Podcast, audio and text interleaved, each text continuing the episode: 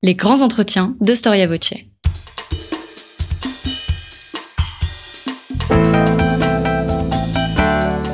Une émission de la rédaction de Storia Voce.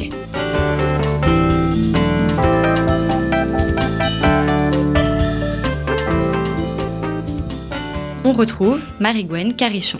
Chers auditeurs, bonjour et bienvenue sur Storia Voce pour une nouvelle émission de nos grands entretiens. Savez-vous, chers auditeurs, qu'avant d'être un prix ou plutôt une académie, Goncourt, c'était le nom de deux frères, deux frères cyniques, deux frères critiques, brillants et détestables, célèbres et misanthropes, infréquentable et pourtant si fréquenté. Voici ce que disait Ten des collaborateurs du journal Monté créé par les frères Goncourt. Quand je causais avec vous et devant vous, c'était subrosa, comme disait notre pauvre Sainte-Beuve, en tout petit comité, porte close, aucune de ces paroles exagérées, improvisées n'était dite pour la publicité.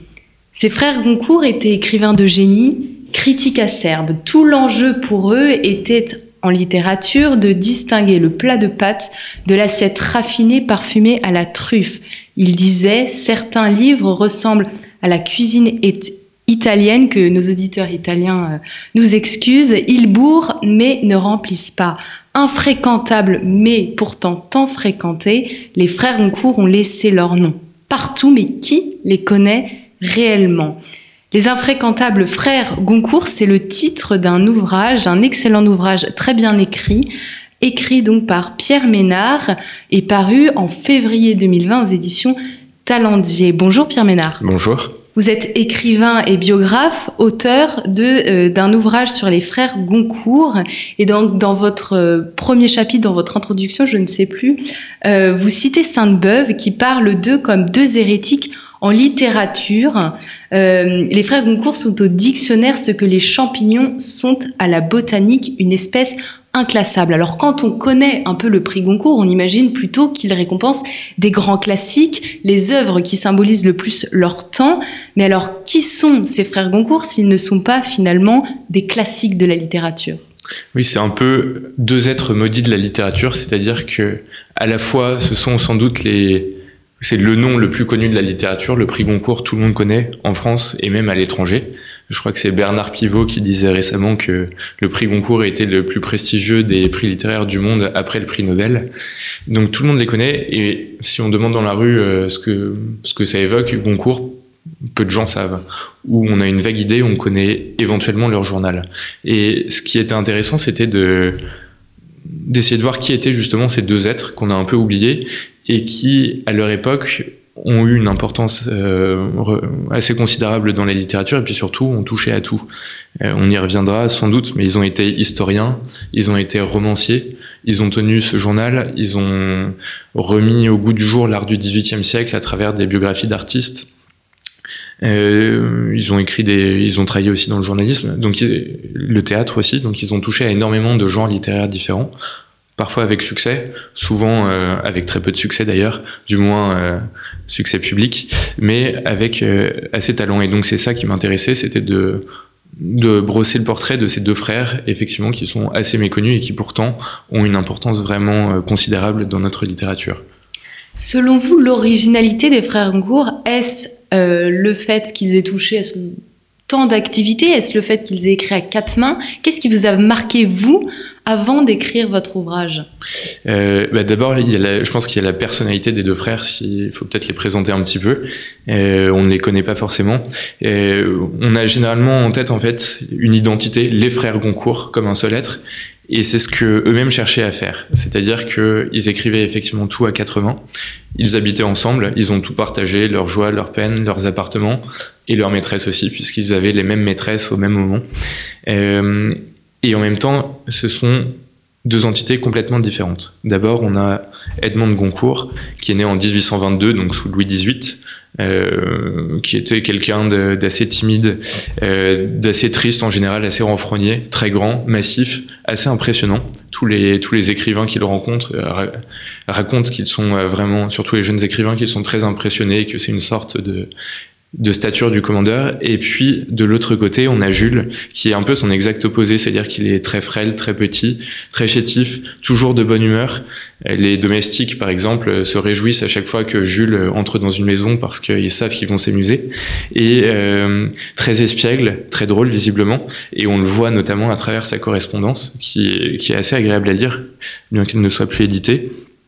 Et donc deux êtres qui sont vraiment totalement différents euh, et qui pourtant vont constituer une sorte de couple. C'est eux qui utilisent ce mot, couple.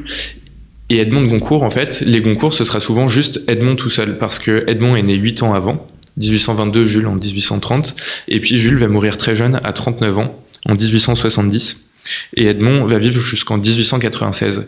Et même après la mort de son frère, il continuera à lui rendre hommage. Et puis, euh, il continuera à appeler son journal le journal des Goncourt, alors qu'il n'y a plus que lui qui, l'écrit. Oui, il y a une vraie idée, une vraie volonté que euh, soit marquée en fait dans les esprits euh, l'idée que finalement les frères Goncourt, c'est bien deux frères qui sont totalement indissociables. Et est-ce que ça rejoint pas justement cette volonté des frères Goncourt de rester dans la mémoire? On dirait qu'ils sont un peu obsédés par cette mémoire. Il y a, oui, il y a vraiment une obsession de la postérité. c'est dire qu'à la fin de sa vie, dans les années 1890, Edmond se pose beaucoup de questions. il dit qu'il est veuf, il a perdu son frère, et euh, il se dit voilà tout ce que j'ai fait, mes collections, euh, parce qu'ils avaient de très belles collections euh, d'art, notamment de dessins. Mes livres, ça va m'apporter une gloire de 100 ans, de 1000 ans, de 10 000 ans. Mais est-ce que c'est assez? Est-ce que j'aurais pas mieux fait de boire toutes les bouteilles de vin du monde, de rencontrer toutes les femmes que j'aurais désirées? Et, euh, et, les journaux se moquent de lui en fait parce qu'il pose ces questions, mais il oublie que de se les poser à l'intérieur de lui-même, donc il les pose à haute voix. Donc tout le monde se moque de cette obsession de la postérité euh, qui le fait euh, marquer frénétiquement. Il met sa marque sur tous les objets qu'il possède, sur tous les livres qu'il a. Un très bel ex-libris avec deux doigts euh, qui s'appelle Edmond et Jules d'ailleurs. Euh, il met sa marque partout, il republie ses œuvres, et puis c'est ce qui va le pousser aussi à fonder la célèbre Académie Goncourt justement. Avant donc de, de, de, parler de cette académie, j'aimerais qu'on revienne un peu sur l'enfance des frères Goncourt, puisque c'est une biographie, donc c'est important d'aller voir un peu dans l'héritage familial. Est-ce que ses parents sont de grands écrivains? Est-ce que euh, dans sa généalogie, il y a euh, des personnes qui l'auraient plus ou moins, qui auraient inspiré ces, ces deux frères? Euh, alors la première réponse non, la deuxième oui. Euh, la famille de Goncourt est assez intéressante en fait à étudier. Euh, quand on lit leurs écrits, ils sont relativement objectifs sur leur famille. En revanche, plus le temps va passer, plus ils vont tendance à avoir à enjoliver un peu euh, d'où ils viennent. Et donc, euh, quand on lit la presse de la fin du 19e siècle, souvent on décrit les Goncourt comme vraiment les deux derniers rejetons d'une illustre famille lorraine, qui une famille extrêmement puissante. Bon, si on regarde, en fait, c'est un c'est plutôt une famille notable. Euh, leur nom patronymique, c'est Huot, et leur grand-père a acheté la terre de Goncourt trois ans avant la Révolution. Et donc, c'est une famille euh, au départ de fermiers au XVIIe siècle qui s'est un peu enrichie et euh, qui est parvenue à des, à des fonctions juridiques et puis qui donc a acheté juste avant la Révolution cette terre de Goncourt. Et c'est un milieu qui est assez contrasté, c'est-à-dire que globalement, c'est un milieu plutôt aisé. Eux avaient à peu près 150 hectares de terre et ils ont toujours eu un avantage et ils s'en rendent compte, c'est de ne jamais avoir besoin de travailler. En fait, leurs rentes leur permettront de se consacrer à l'écriture toute leur vie sans avoir besoin de faire autre chose à côté. Et donc, dans leur famille, on rencontre des enrichis de la dernière heure, des républicains, des farouches républicains, et puis on rencontre aussi euh, des gens qui ont vécu euh, à la cour de Louis XVI, euh, des, oncles, par exemple, des cousins de leur mère. Et si on regarde même leurs parents et grands-parents, on a d'un côté une grand-mère qui a, qui a eu visiblement pas mal de succès pendant le directoire, on raconte que c'était une femme très légère et puis elle ne s'en cachait pas trop. Elle vivait avec un abbé qui l'appelait cocotte euh, publiquement. De l'autre côté, on a le grand-père, alors qui lui, le grand-père paternel, Goncourt, extrêmement sévère, qui qui visiblement bat souvent sa maisonnée. Euh, quand les domestiques lui résistent, il les fait euh, plonger dans l'eau glacée du lac qui est chez lui pour leur rafraîchir un peu les idées. Et quelqu'un qui est vraiment apparemment extrêmement effrayant, euh, au point que quand le père d'Edmond de Goncourt recevait des lettres de lui, il mettait une semaine avant de les ouvrir. Et euh, ce grand-père, donc, euh, qui au moment de la naissance d'Edmond se dit euh, dans les dans les actes notariés défenseur du trône et Sa Majesté Louis XVI. Bon, en fait, si on regarde un peu, pendant la Révolution, il était très ami avec les Jacobins et il était député du tiers état. Donc, il a un peu changé de changé de bord. Et le, le père, lui, à l'inverse, euh, était un soldat de Napoléon euh, extrêmement courageux, euh, qui a gardé pas mal de séquelles justement des batailles de l'Empire et qui donc vivra un peu toute sa vie, toute sa courte vie, puisqu'il va mourir assez tôt, dans la nostalgie de l'Empire. À partir de quand les frères Goncourt décident de se faire un nom et finalement commencent à être connus? Euh, alors là, il y a deux moments qui sont complètement différents.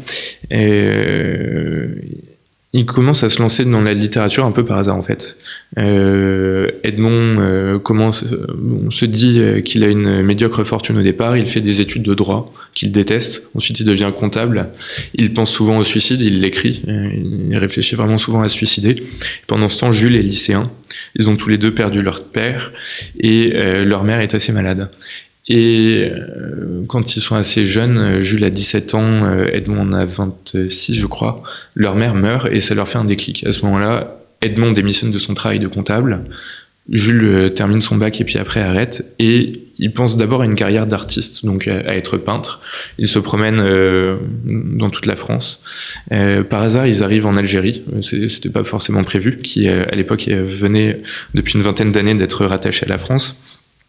Et puis en Algérie, vraiment, ils ont un choc euh, esthétique. Ils sont, ils sont fascinés par toutes ces couleurs, par toutes ces odeurs. Un monde qui change complètement de ce qu'ils avaient connu, qui est essentiellement Paris. Et, et, euh, et puis, euh, donc à côté de leur carnet de dessin, ils se mettent à écrire. Et de plus en plus. Et c'est ce qu'ils racontent, c'est ce carnet de dessin, en fait, qui va commencer à faire d'eux des écrivains. Ils ont des, des, débuts en littérature, en revanche, qui sont extrêmement difficiles. Parce qu'ils décident effectivement de faire des œuvres des pièces de théâtre, mais qui sont systématiquement refusées. Et puis, il va y avoir euh, un des drames de leur vie, c'est leur entrée euh, véridique en littérature qui se fait par un roman qui s'appelle On 18, point de suspension. Et alors ça, euh, peut-être, il faut raconter ce roman. Donc, ils ont mis vraiment leur cœur à l'ouvrage. Ils sont extrêmement fiers d'eux. Ils pensent que la, France entière va parler d'eux, qui s'inscrivent dans la droite lignée de Balzac. Et puis, euh, ils se couchent tranquillement euh, la nuit du 1er décembre 1851 chez eux, en attendant la publication qui doit intervenir juste à ce moment-là. Et puis, pendant ce temps-là, euh, pas très loin de chez eux, ils habitent rue Saint-Georges, à l'Élysée. Euh, Louis-Napoléon Bonaparte, qui est président de la République, euh, organise, comme tous les lundis, une, soirée. Et à la fin de la, réception, il invite quelques-uns des invités à le suivre dans une pièce et leur tend un, un dossier sur lequel il est marqué Rubicon. À ce moment-là, son demi-frère, le duc de Morny, va au ministère de l'Intérieur, sonne, le ministre lui ouvre, enfin c'est ce qui est raconté en tout cas, en robe de chambre avec sa chandelle, et Morny lui raconte qu'il est destitué. Les Goncourt sont réveillés à peu près dans la même situation quelques heures après, et on leur apprend qu'il y a un coup d'État. Et c'est ça qui est amusant, c'est le tout début de leur journal d'ailleurs, cette, euh, histoire. Euh, ils disent un coup d'État, mais c'est pas possible, notre livre sort aujourd'hui. Et la personne qui leur apprend ça leur dit, mais la France se fiche pas mal d'un roman aujourd'hui.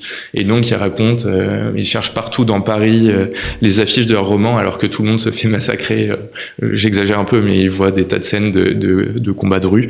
Et au milieu de tout ça, ils cherchent un peu naïvement les, les affiches de leur roman. qui sera un échec total, 64 exemplaires vendus. Et bon, la chance qu'ils ont eue, c'est qu'ils ont pu accuser le, accuser le coup d'État. Quand on regarde le roman, il est quand même euh, assez mauvais et ils finiront par le reconnaître eux-mêmes. C'est-à-dire qu'on trouve un peu tout et n'importe quoi. Il y a une recette de potage au milieu, euh, des bûches qui se mettent à parler dans une cheminée, euh, une histoire qui est un peu bancale. On, on comprend, en fait, on est assez vite perdu, donc un très mauvais livre. Et à la suite de ça, ils vont avoir quelques démêlés dans le journalisme, mais donc ils vont mettre vraiment très longtemps à se faire un nom. Pour les Goncourt, finalement, la littérature doit être plus importante que la politique. Ah oui, oui. Euh, sur la politique, euh, il y aurait beaucoup de choses à dire sur les Goncourt et la politique, mais ce sont deux réactionnaires. Et une des grandes idées de leur vie, c'est de réintroduire le XVIIIe siècle. Donc ils sont un peu... Euh, bah, ils, ils, se cachent pas d'être réactionnaires, ils détestent l'éducation des enfants. Ils sont contre les pyjamas qui s'appellent des chemises de prostitution masculine. Ils sont contre le téléphone à la fin. Edmond sera contre le téléphone. Donc politiquement très très réactionnaire. Et effectivement, ils le disent, pour eux, il y a deux choses qui comptent, c'est la littérature et leur collection d'œuvres d'art. Mais la littérature passe avant, ils disent que le, la littérature est la sainte maîtresse, c'est Edmond qui le dit, et euh, les collections sont ma putain, et jamais la putain ne devra faire euh, souffrir la sainte maîtresse. On a l'impression, oui, d'être un peu dans le 18e euh, de la Régence, un peu euh, Euh, vous, vous, dites qu'il y a des inspirations euh, quand ils ont été en mm. Algérie, donc c'est vrai que ça fait un petit peu idyllique comme. Euh, oui, mais en fait, il se compose un univers qui est complètement à part dans la société. C'est-à-dire que le 19e siècle est une époque bah, d'industrialisation massive et autour d'eux, ils ont quand même une vie assez mondaine, ils ont quelques relations. Ils voient des, des fortunes immenses qui sont brassées, ils vont être amenés alors plus Edmond que Jules, mais à fréquenter les Rothschild par exemple, ils fréquenteront la princesse Mathilde. Donc ils voient tous les tous les gens qui comptent à l'époque, euh, et eux se sentent vraiment complètement déphasés, déphasés par rapport à ça. Eux, ce qui les intéresse, c'est un, un, univers de rêve, effectivement, qui est centré autour du XVIIIe siècle, un moment un tout petit peu le XVIIe, et puis très vite, euh, ils revendent par exemple tous les, toutes les œuvres d'art qu'il y a chez eux qui datent d'avant le XVIIIe siècle, parce que c'est hors de question de les avoir.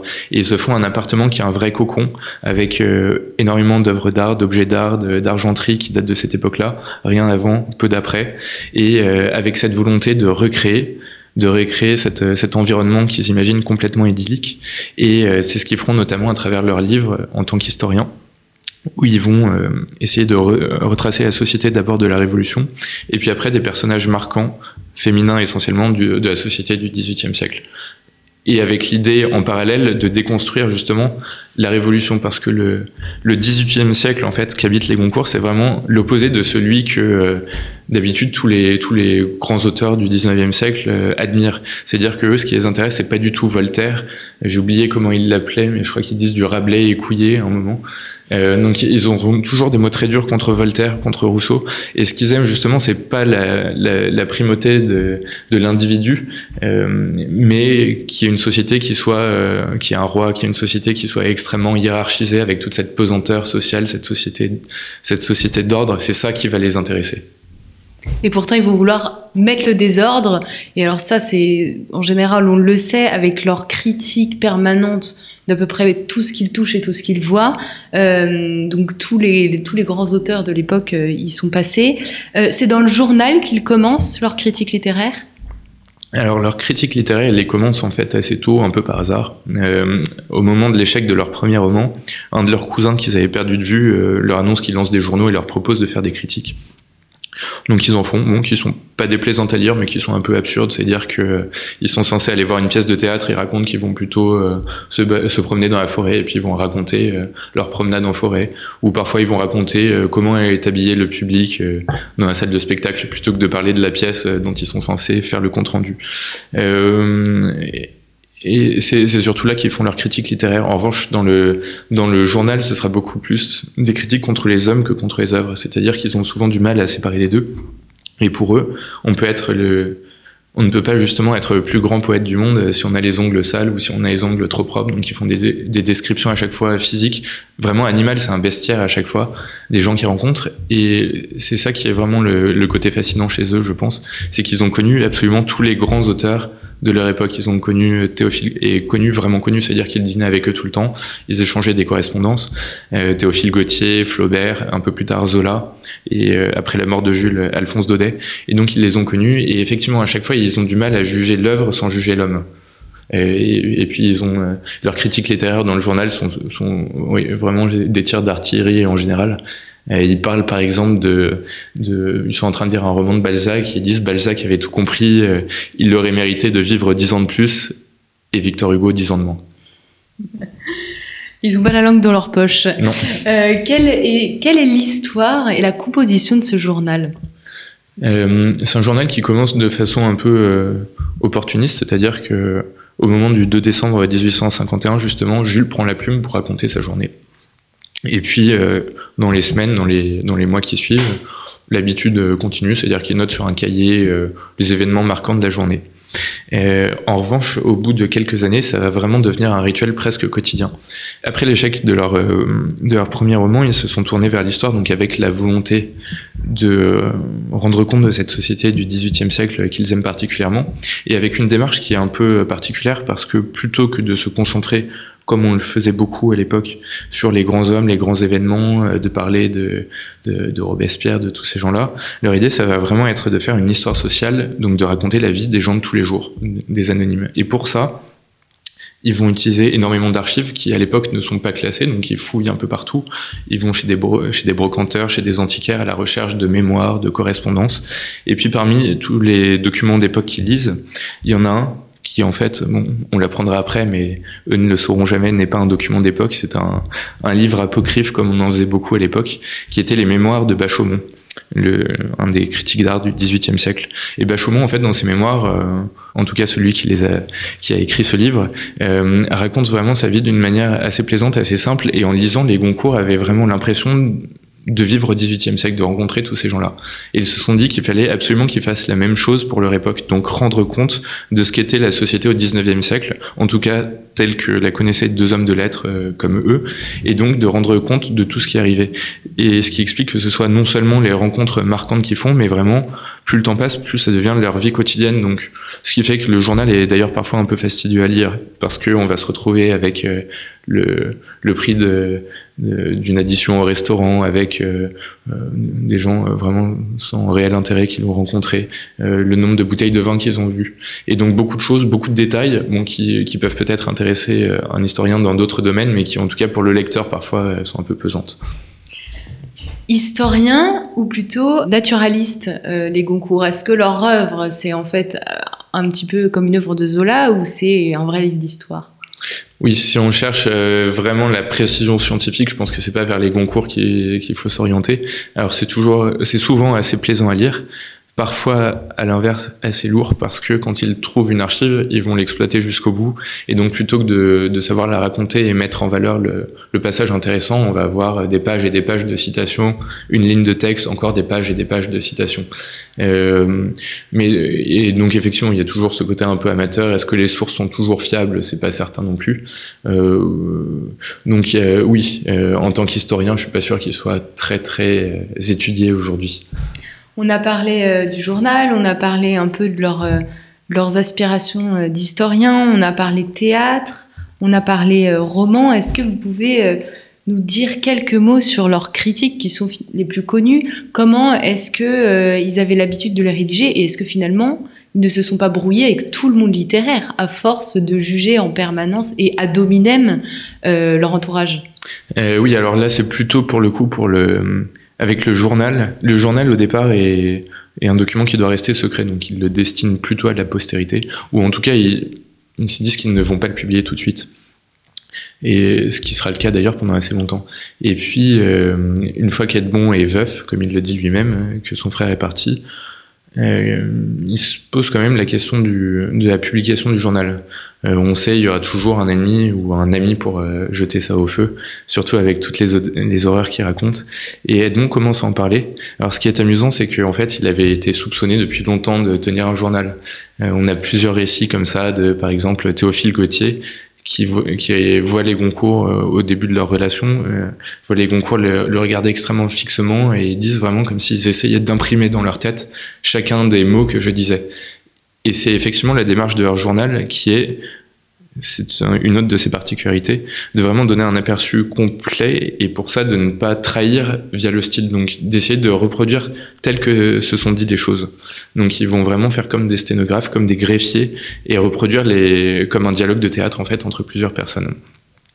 Euh, et donc ce, texte-là, en fait, dans les années 1880, euh, Edmond se demande ce qu'il va en faire. Il, il en parle euh, au Daudet, Alphonse Daudet et sa famille, qui, le trouve extrêmement réussi et qui l'encourage à le publier.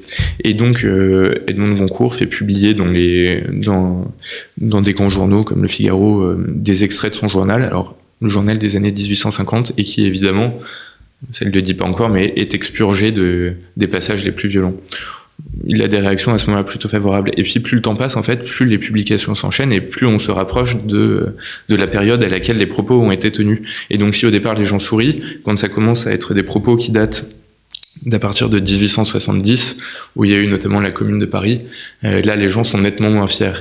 Et donc effectivement, il y a énormément de tensions qui sont générées par ça. Euh, si on regarde, euh, c'est la correspondance d'Edmond de Goncourt est conservée aujourd'hui à la BNF, euh, euh, on voit effectivement énormément de lettres anonymes, soit de gens qui, le, qui veulent corriger quelque chose, soit vraiment de lettres d'insultes. Ça, heureusement, on n'a pas les traces, mais il raconte qu'il reçoit du, du papier toilette euh, euh, les, au siège des journaux dans lesquels il publie. et donc des réactions extrêmement violentes. Et on aura Proust notamment, qui le rencontre un jour, je crois, chez la princesse Mathilde, et qui voit, qui est assez fasciné par Edmond de Goncourt, et puis qu'il voit un peu seul au milieu du salon, et toutes les personnes qui sont là l'évitent parce qu'elles savent que euh, ce qu'elles diront sera potentiellement dans le journal et puis surtout tout le monde essaie d'éviter de lui donner son jour de réception pour éviter d'avoir Edmond de Goncourt qui vient saccager son salon. Quel est le style euh, des, frères Goncourt euh, Je parle du style littéraire? Alors c'est un style très particulier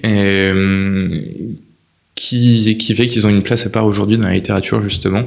Un style qui est parfois très beau. Ils, avaient la volonté de s'inscrire, en tout cas surtout Edmond, dans la lignée de Saint-Simon. Et donc, et, dans son testament, par exemple, il appelle Saint-Simon son maître, et c'est vraiment pour lui, euh, il se place en héritier de Saint-Simon. Et effectivement, quand on lit les portraits, les portraits sont souvent vraiment très réussis, très méchants. Euh, pense que personne n'aimerait aujourd'hui rencontrer les frères Goncourt, on ne sait pas ce qu'ils trouveraient à dire. avec eux, tout le monde a des têtes de porc, de singes, de hérissons. Euh, il parle par exemple de, Renan en, disant qu'il a des rougeurs et des callosités de fesses de singe et une tête qui tient du, du porc et de l'éléphant. Et quand on regarde après la photo de Renan, effectivement, c'est pas forcément mal trouvé. Euh, mais donc toujours cette méchanceté pour les, les portraits sont très brillants. En revanche, pour leur roman, le style est beaucoup plus dur enfin, disons beaucoup plus euh, particulier. Euh, et ce qui fait qu'ils ont eu des réactions très très très. Par exemple, Gide disait qu'il les lisait pour apprendre comment il ne fallait pas écrire. Et puis à l'inverse, euh, Huysmans les, lisait et écrivait à Edmond Goncourt qu'il avait qu'il avait envie d'écrire justement à cause du style des Goncourt. Et si on regarde ce style, en fait, les Goncourt se vivaient vraiment comme deux hommes complètement en porte-à-faux avec leur époque. Euh, deux artistes véritables, complets, qui ne se souciaient pas de, de l'avis des critiques, du public, donc qui feraient leur œuvre et qui refuseraient la facilité pour avoir du succès, qui vraiment feraient ce qu'ils ont à faire et donc avaient la volonté de trouver un style qui soit complètement à eux, ce qu'ils ont appelé un style artiste.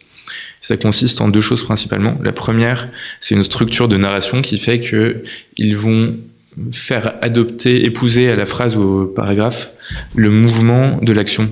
Donc euh, parfois on va avoir des phrases qui sont extrêmement filandreuses et ils vont mettre des, pléonasmes, parfois des doubles ou des triples pour allonger la phrase et quand l'action est lente, arriver à faire une phrase qui, euh, qui donne une idée justement de cette action.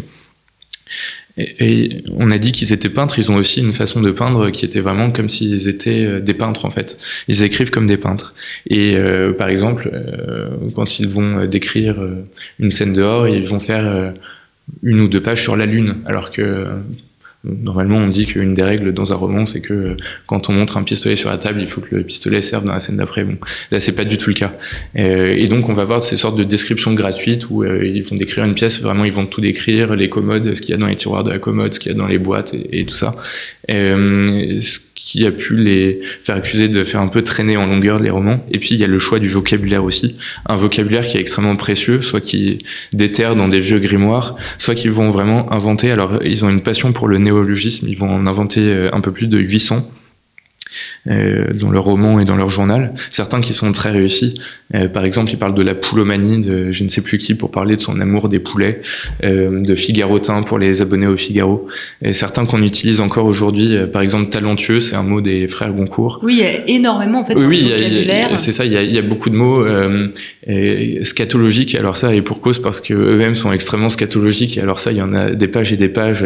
ils estiment retrouver un peu l'aspect 18e avec ça.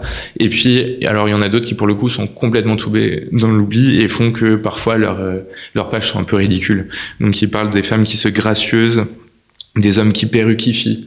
Euh, ils vont parler par exemple du chutement d'une feuille d'arbre, du pardonnement, de l'accumulement. Donc quand il y a des mots qui existent en fait, pour rester dans cette logique de faire épouser euh, à la phrase le, le mouvement de l'action, ils vont étendre les mots aussi et donc parfois effectivement c'est un peu ridicule. Est-ce qu'il y a euh, certains auteurs et plutôt certaines personnalités, puisque finalement tout le monde est passé euh, sous la critique des frères Goncourt, qui échappaient euh, un peu justement au jugement où finalement tout le monde y est vraiment passé? Alors le, journal est assez kaléidoscopique, c'est-à-dire qu'on a parfois des pages très belles et très sympathiques sur quelqu'un et puis euh, cette même personne va se faire assassiner deux pages plus tard parce qu'il n'a pas assez dit de bien d'un des romans des Goncourt euh, pour n'importe quelle raison. Euh, il y en a quelques-uns qui sortent quand même un peu plus épargnés que les autres. Flaubert et Alphonse Daudet, je pense, qui ont été les deux grands amis. Flaubert des deux frères et puis Alphonse Daudet de d'Edmond. Même eux, il y a des passages vraiment très durs sur eux. Par exemple, Flaubert, euh, le, ils, sont, ils, sont, assez impressionnés par la manière dont Flaubert euh, travaille son style. Il a lui aussi un culte du style et euh, ils ont pas mal de discussions là-dessus. Et, euh, et, Flaubert, c'est Jules de Doncourt qui raconte ça. Je crois que Flaubert, par exemple, est complètement malade parce qu'il a mis deux génitifs à la suite dans une phrase. Donc il a mis une couronne, deux fleurs d'oranger, donc deux dés à la suite. Donc il est complètement fou à cause de ça. Donc ils sont assez admiratifs de ça. Et en même temps, ils le décriront toujours comme quelqu'un qui est assez assez vulgaire en fait, assez assez bas d'esprit, quelqu'un qui est drôle, drôle à fréquenter, mais qui euh, n'est pas forcément un grand artiste. Et il se moque notamment de la façon dont il parle des œuvres d'art, où euh, quand il se rend chez eux, euh, il lui montre leurs œuvres d'art et puis il note que Flaubert en parle parce que ça fait distinguer, mais qu'au fond c'est vraiment un sauvage, un mécréant et qui n'y comprend absolument rien. Et donc il y aura toujours cet aspect où ils peuvent encenser quelqu'un, mais euh, on trouvera toujours des choses méchantes à dire sur lui. Combien de romans ont écrit euh, les frères Goncourt? Est-ce que vous avez des informations quant à l'écriture? Est-ce qu'on sait comment ils s'organisaient en fait de manière assez concrète pour écrire à quatre mains? Est-ce que l'un écrivait, l'autre lisait ou ils, écrivaient ensemble les, mêmes phrases, eh Oui, oui. Alors, euh, dans leur roman, en fait, les Goncourt avaient vraiment l'idée de de prolonger un peu le, le projet de Balzac et de retranscrire la société du 19e siècle. En fait, ils ont d'abord été historiens du 18e siècle, et puis ils se sont dit assez rapidement que ce qui comptait, c'était pas de raconter ce qui avait été vécu par d'autres et ce qui a été raconté aussi par d'autres, mais d'arriver justement à être les historiens non du passé, mais du présent. Donc de faire l'histoire du 19e siècle. Et pour ça, le mieux, c'était d'utiliser la forme du roman le roman qui serait donc travaillé comme le feraient des historiens pour le passé, c'est-à-dire sur ce qu'ils appellent des documents humains.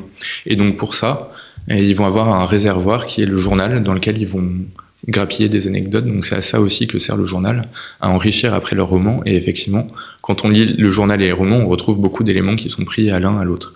Des recherches aussi, euh, ils vont se renseigner sur les lieux, faire des repérages. Et donc euh, euh, reconstituer cette société, c'est cette société dans tout ce qu'elle a aussi de plus de plus sale. donc ils vont faire d'abord des romans sur la bourgeoisie, ce sera René Mauprin. Euh, des romans sur l'hôpital, ce sera Sœur Philomène. Des romans sur la religion, ce sera Madame Gervaiset. Et puis, il y aura leur, euh, je sais pas si on peut dire leur chef-d'œuvre, mais le roman principal, en tout cas, qui est Germinie de la Certeux. Donc il faut peut-être un peu euh, détailler. Oui, qui fait penser vraiment au roman de Zola en fait. Oui, et, justement, donc ce, ce roman Germinie de la Certeux, en fait, l'histoire est assez assez particulière. Les, les, frères Goncourt étaient servis depuis qu'ils étaient enfant par, euh, par une bonne qui s'appelle Rose Malingre, qui n'avait rien de spécial. C'était une bonne comme il en existait beaucoup. Donc, euh, ce qui est amusant, c'est qu'elle venait quand même les border le soir, alors qu'Edmond avait 40 ans, elle lui faisait le baiser sur le front pour le border. Et puis, euh, il se moquait toujours de sa laideur. Et cette bonne, à un moment, en 1862, tombe malade. Les Goncourt, même s'ils ont tout ce côté réactionnaire et cette volonté un peu de choquer en permanence, euh, savent quand même se montrer humains. Et donc, ils ont toujours des mots assez durs contre les gens qui maltraitent leurs domestiques. Bon, même s'ils la logent dans une chambre, après, ils racontent que c'est un, un taudis qui fait très chaud, que c'est un four, etc. Mais ils ont quand même la volonté de sauver cette bonne. Donc, ils l'emmènent à la campagne d'abord, et puis ensuite à l'hôpital où elle finit par mourir. Les concours sont extrêmement tristes, ce qui les empêche pas de glisser euh, quelques rosseries. Par exemple, ils disent euh, Mon Dieu, que de papier pour la mort d'une pauvre.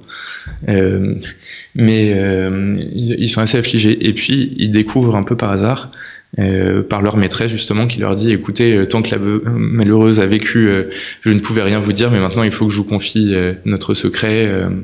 Et, et, donc à ce moment-là, ils apprennent qu'en fait, la femme qui vivait en permanence sous leur toit était alcoolique, voleuse, donc elle les a volés, qu'elle a fait des dettes partout dans le quartier, qu'elle était nymphomane, qu'elle a fait plusieurs grossesses sous leurs yeux et ils n'ont rien vu, qu'elle a eu des enfants cachés et toute cette vie vraiment qu'ils n'avaient pas du tout imaginé. Ils se disent mais c'est un excellent sujet de roman. Donc ils vont enquêter sur la vie de cette bonne, en faire un roman. qui s'appellera Germini Lacerteux, alors qui est un, un, tout petit peu déguisé, il transfigure un tout petit peu l'histoire. Mais quand, quand, ça va sortir, ça va faire un, assez gros scandale. Alors en termes de vente, ce sera un très faible tirage, mais comme souvent avec eux. En revanche, la presse se déchaîne. Euh, la princesse, et puis même dans leur familier, la princesse Mathilde, par exemple, leur dit que le livre la fait vomir et puis qu'elle peut plus voir ses domestiques parce qu'elle a l'impression à chaque fois qu'ils sont comme Germini Lacerteux.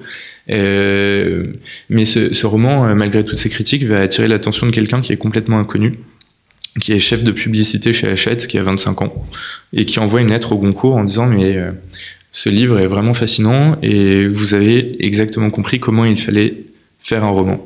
Et donc euh, cette lettre, elle est signée de quelqu'un qui s'appelle Émile Zola et euh, c'est ça qui va vraiment donner euh, à Zola le, le, déclic pour le naturalisme. Et donc on considère que Germini Lacerteux est vraiment la naissance du mouvement naturaliste, même s'il y aura ensuite un, un grand débat et, des tas d'insultes entre euh, Zola qui se sera émancipé et Edmond de Goncourt pour savoir qui a copié qui et qui est le vrai père du naturalisme.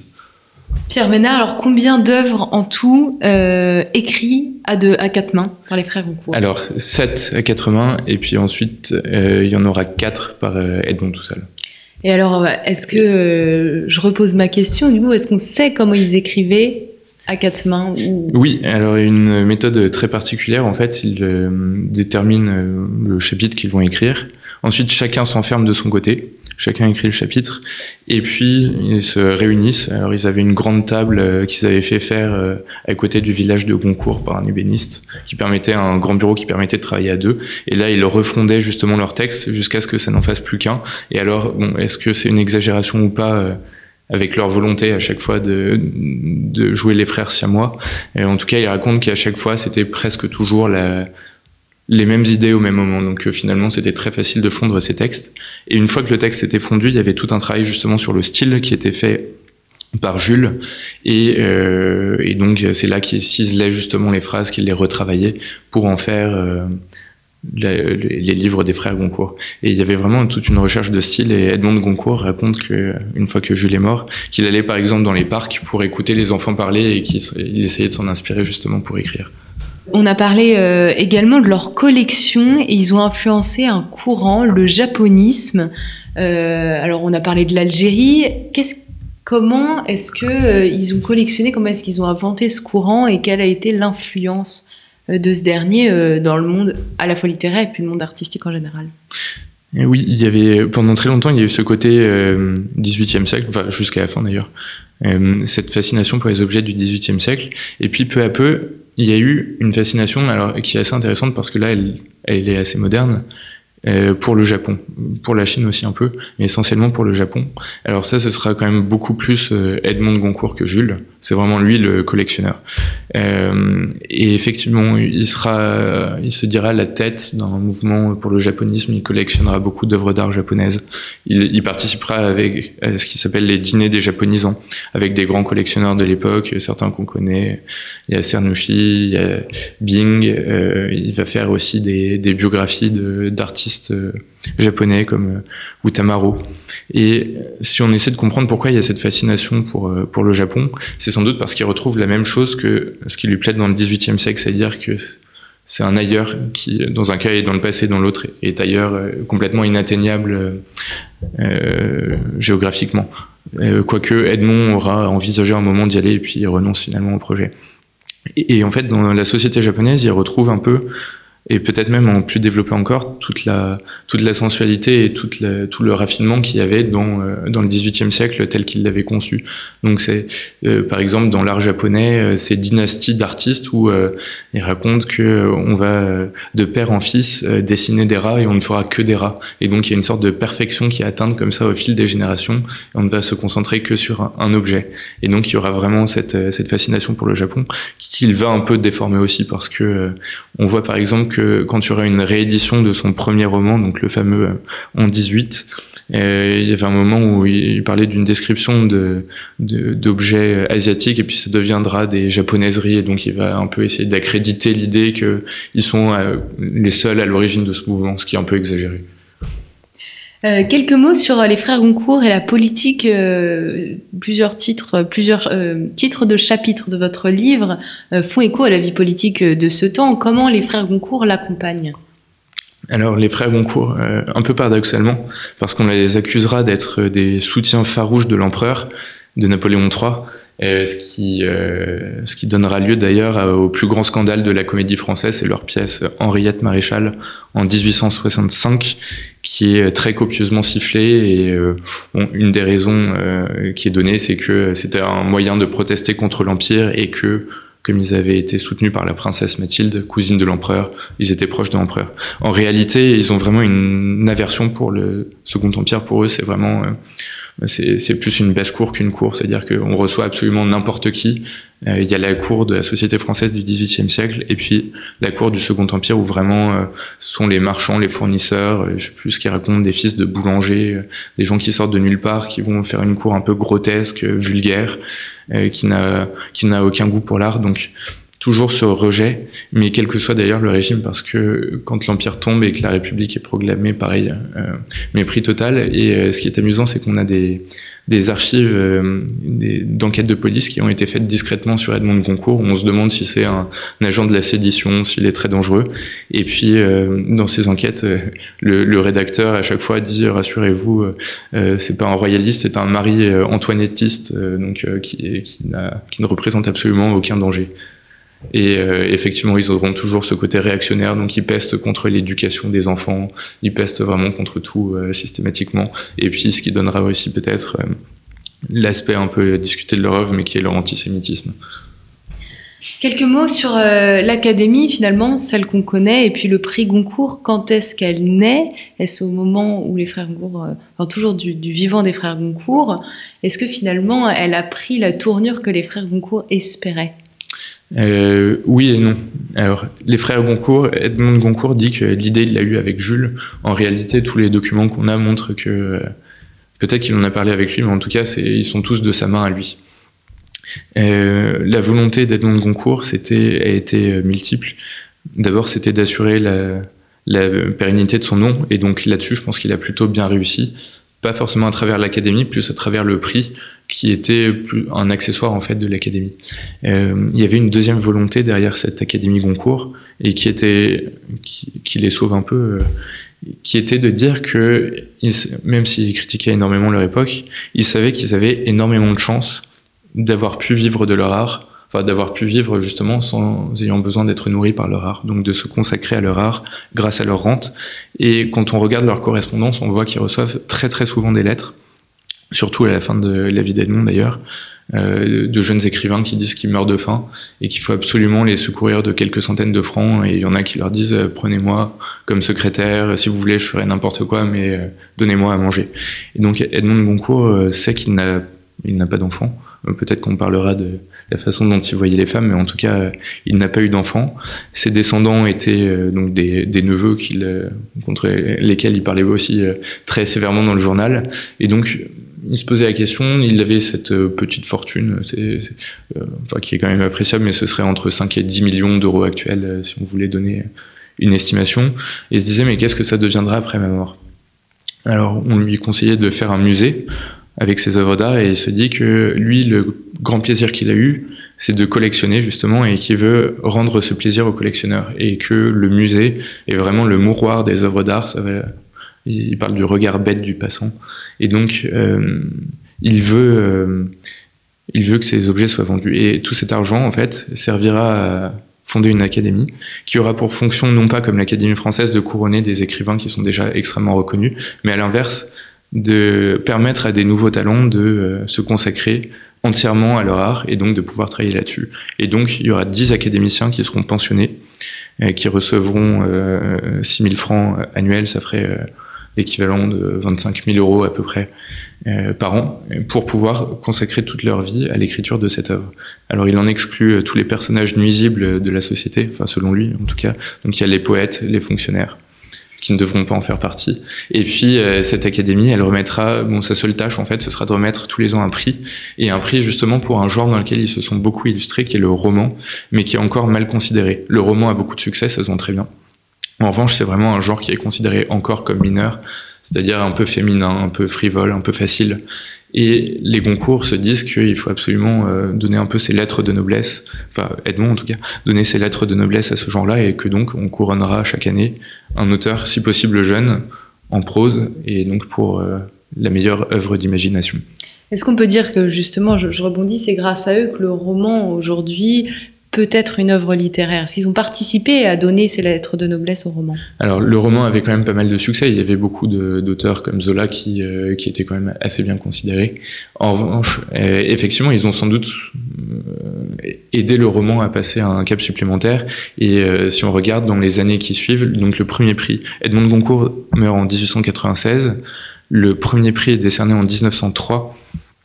Et dans les années qui suivent, on aura énormément de prix qui seront créés justement euh, en imitant un peu le prix Goncourt, en critiquant les choix. Et donc on aura le Renaudot, le Femina. Et puis l'Académie française elle-même se mettra à créer un grand prix du roman. Comment est-ce qu'on écrit l'histoire euh, des frères Goncourt? Quelles sont les archives? Est-ce que c'est possible dans une vie de lire euh, toute la production littéraire? Des deux frères C'est possible parce que je l'ai fait, mais je ne sais pas si je le souhaiterais à mon pire ennemi. Euh, la difficulté, je pense, des frères Goncourt par rapport à d'autres sujets, c'est que ils ont énormément parlé d'eux. Donc, il y, a, des, si on parle, de, je sais pas, de Mao d'Artois, on va avoir très peu de sources. À l'inverse, pour les Goncourt, on va en avoir presque trop.